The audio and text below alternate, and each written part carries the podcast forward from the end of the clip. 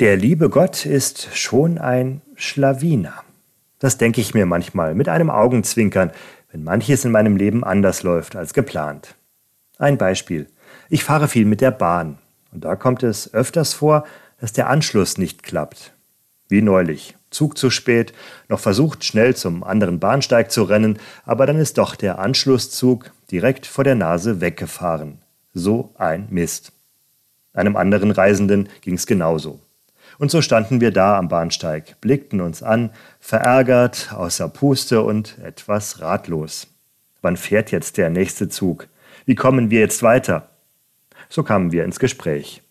Wir hatten dasselbe Ziel an diesem Tag und so kam es, dass wir den nächsten Zug gemeinsam nahmen, weiterredeten und dabei so manche Gemeinsamkeit entdeckten. Gemeinsame Erfahrungen mit der Bahn.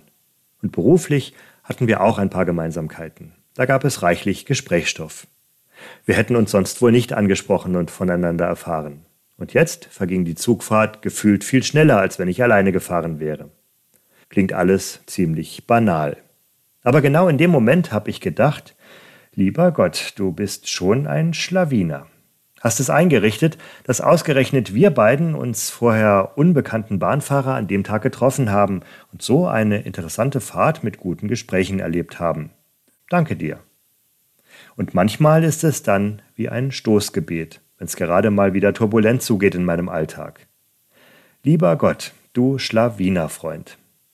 Ich verstehe es zwar gerade nicht, für was das jetzt wieder gut sein soll, aber du wirst es schon wissen.